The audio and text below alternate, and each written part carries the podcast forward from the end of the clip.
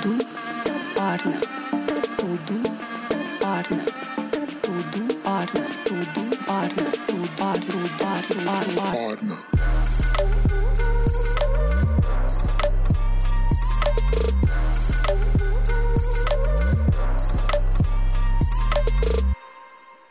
Oi, Peço! Eu sou a Bárbara. Eu sou a Débora. Nós, somos as Irmãs Alcântara. O conteúdo de hoje é sobre Instagram e feed do Instagram. Dessa vez, a gente não vai falar sobre jornada empreendedora, sobre desafios que o empreendedor enfrenta. A gente vai por uma parte mais prática, porém muito importante, que todo empreendedor precisa saber, ou quem administra uma marca, que é como posicionar a sua marca nas redes sociais, na internet e o porquê isso é importante. Tá,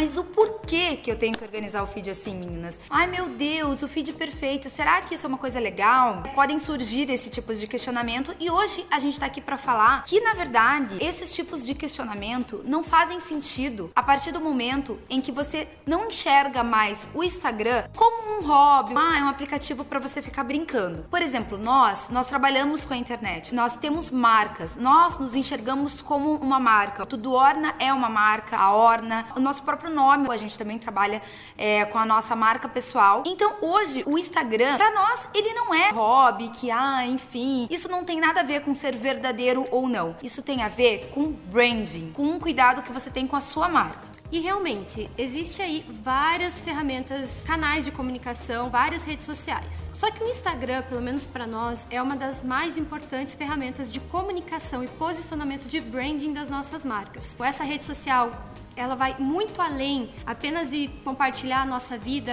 espontaneamente, ela é sim uma ferramenta de brand. A gente tem sim esse cuidado, essa estratégia em como a gente vai se posicionar, o que, que a gente vai colocar, como a gente vai se pôr, como eu gostaria de ser visto e como as pessoas nos enxergam a partir do momento que a gente se comunica nessa rede social. Então, como a Dé comentou, a partir do momento em que você, como marca, quer usar o Instagram para se comunicar com seu público, seu cliente, gostaria de, com ele, melhorar o seu posicionamento digital, melhorar o seu branding na internet também, é muito importante que você tenha um cuidado com o seu feed, com o que você posta, com o que você fala. É importante sim. É bem comum você ver na internet, gente, ai, feed perfeito, ai, que saco, ai, eu não aguento essa vida. Não tem que aguentar mesmo, porque se você só é uma pessoa que não tem o Instagram como uma ferramenta para comunicação do, da sua marca, ele realmente não precisa ser um trabalho, não precisa ser um esforço, ele realmente tem que ser seu hobby. Você pode postar de qualquer jeito, é legal também. Só que para falar de marca, ele sim é importante e eles têm que ter um, um cuidado especial. A gente fala isso por experiência própria, o quanto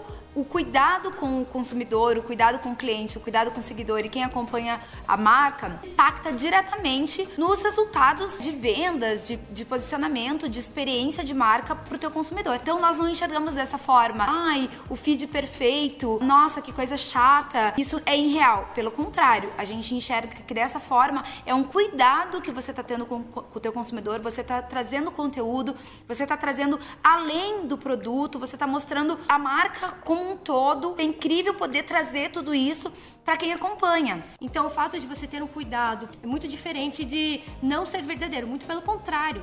Você tem que tomar um cuidado para que você consiga realmente passar com imagens e palavras toda a verdade que representa a sua marca e além disso, propósitos, princípios, valores. Você tem que passar tudo isso e isso tudo tem que ser verdadeiro. Nós prestamos assessoria para algumas marcas, para alguns clientes e um dos assuntos mais pautados, né, uma das principais dúvidas dos clientes é em relação ao posicionamento com as mídias sociais, especialmente com o Instagram, como se comunicar, como conversar, que foto bater. Eu gostaria que a minha marca fosse vista desse jeito, mas as pessoas enxergam desse. A gente conversa com clientes que contratam pessoas específicas para trabalhar com isso. Geralmente são agências ou assessorias de imprensa que elas já trabalham prestando esses serviços, então elas oferecem também o gerenciamento das redes sociais das marcas que elas já prestam esses outros serviços. O problema tá justamente que nem sempre eles conseguem fazer um diagnóstico real do que o cliente realmente precisa transmitir nas redes sociais. Então, quando a gente fala de um feed de Instagram,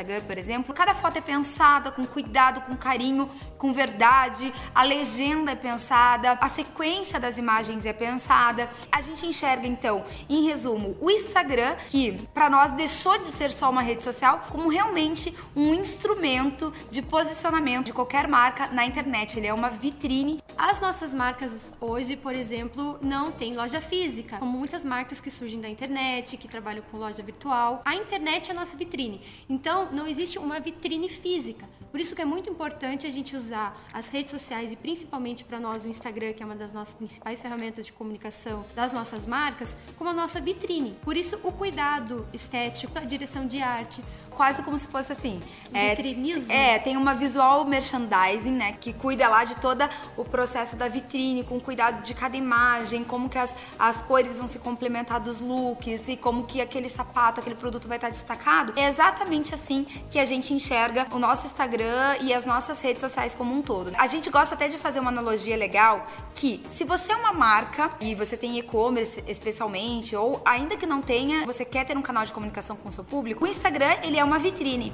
E se você é um profissional freelancer, um estudante que está começando e precisa começar a mostrar o teu trabalho, o Instagram ele é um portfólio, porque você já está trabalhando o teu branding pessoal e você está enxergando então os teus canais de comunicação como o teu portfólio. Porque ainda que existam plataformas específicas para você trabalhar o teu portfólio, a gente sabe que ali o alcance, a visualização das pessoas que te seguem é grande. Então, se você puder explorar isso, na verdade, isso é uma coisa muito inteligente de se fazer é um exemplo real sobre isso. Quando a gente estava procurando a nossa equipe que nos ajuda para fazer mídias sociais, então a gente precisava de uma nova pessoa para fotografia, uma nova pessoa para gerenciar as, as, mídias sociais, a gente procurava por Instagrams inspiradores. Então a gente não estava necessariamente se preocupando com o histórico de trabalho dela ou se ela já tinha trabalhado com redes sociais, mas sim como ela gerenciava as próprias redes sociais. É uma realidade. Pode acontecer com você, você pode ser encontrado por conta do seu feed do Instagram. Que é o outro exemplo. Eu escolhi os fotógrafos do meu casamento pelo feed do Instagram ah, é deles. Existiam muitas opções, inclusive tinham fotógrafos que eu achava sensacionais, mas eles não tinham o cuidado com o feed do Instagram deles, eles não conseguiam trabalhar a harmonia. E como para nós a gente se comunica através das redes sociais, tem essa preocupação, a gente realmente enxerga o Instagram como uma ferramenta. E isso, inclusive, não foi uma decisão só minha, né? Eu conversei com as meninas, porque a gente compartilha tudo no blog, a gente tem um é, blog em comum. É realmente uma grande contradição você ser um fotógrafo que consegue criar fotos maravilhosas, mas o, o, a, o seu feed do Instagram de fotografia profissional, não digo nem pessoal, mas que você está apresentando o teu portfólio de fotografia, não ser bonito ou não ser esteticamente harmônico. harmônico. Acaba mostrando coisas que não necessariamente interessam ao público que estão seguindo. E tem muitos deles que não, que usam lá para ficar postando um churrasco aleatório, uma foto tipo, mal tirada, mal produzida. Você como fotógrafo, pelo amor de Deus, se você é fotógrafo, não ponha fotos não... Ai, Ainda que seja do seu cotidiano, né, tem essa preocupação. É o teu olhar fotográfico o tempo todo. A partir Sendo do momento em que você... ali, né? Exatamente. Eu escolhi a Lei Fotografia, inclusive vou deixar aqui o merchan, né, porque a gente faz o merchan do pessoal aqui, que realmente existe um cuidado muito grande, tanto com o perfil da marca, que é a Lei Fotografia, quanto dos perfis perfis pessoais dos fotógrafos.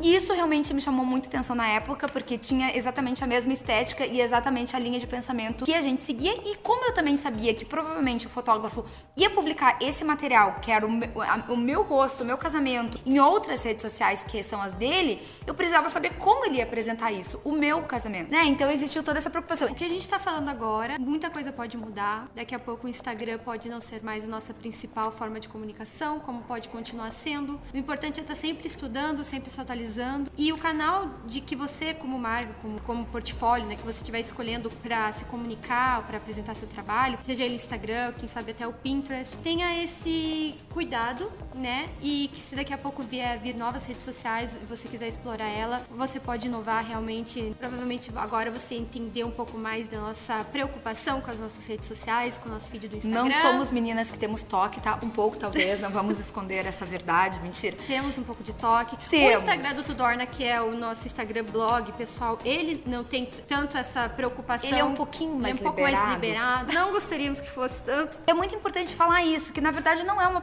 uma preocupação fútil, querendo mascarar. Gente, não tem nada a ver com esse assunto. É simplesmente business. E é muito legal a gente dar exemplos reais também. Então, se vocês querem saber mais sobre esse assunto, a gente fala, aborda muito essa parte na, na, no módulo de conteúdo do nosso curso, o efeito Orna. Antes mesmo do lançamento do curso, a gente traz a ferramenta Teia do Efeito, que é uma ferramenta super bacana para você já conseguir identificar e diagnosticar algumas áreas que você precisa trabalhar na sua marca, especialmente projetando isso pro digital. É isso aí, galera. Beijo! Beijo!